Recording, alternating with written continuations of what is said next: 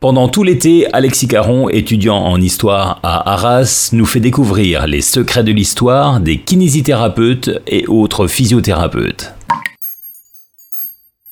Aujourd'hui, les massages thérapeutiques de l'Égypte antique. L'Égypte antique prend place de 3150 à 30 avant Jésus-Christ et sera marquée par des évolutions dans de nombreux domaines, notamment les massages qui seront séparés en de multiples disciplines.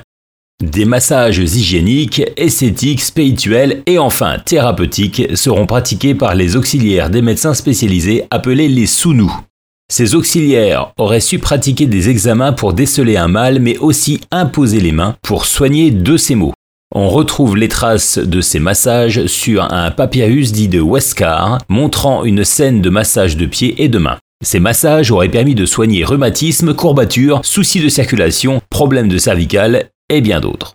Il faut savoir que la médecine égyptienne était tout de même centrée sur une forme de spiritualisme en raison d'une médecine encore archaïque. Il n'y avait pas de connaissances sur l'anatomie humaine à proprement parler.